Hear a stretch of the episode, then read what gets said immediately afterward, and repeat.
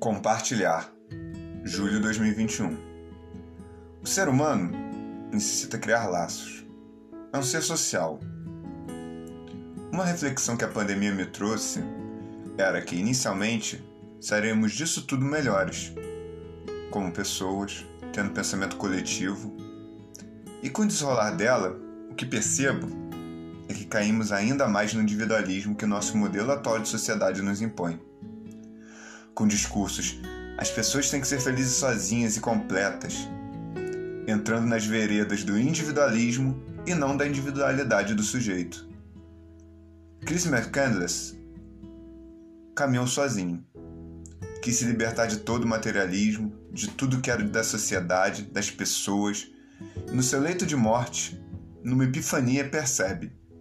E assim se conclui somente uma vida semelhante à vida daqueles ao nosso redor, mesclando-se a ela sem murmúrio, é vida genuína, e que uma felicidade não compartilhada não é felicidade.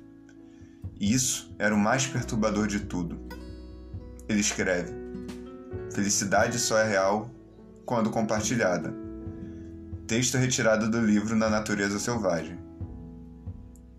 Compartilhe a sua com seus próximos apoie e ampare. Abrace a sua incompletude.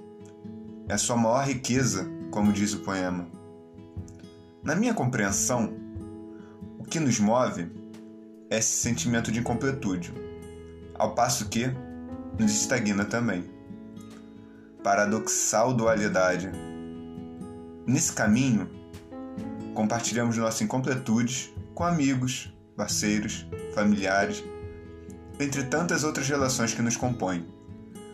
São que, junto à afeição, nos une.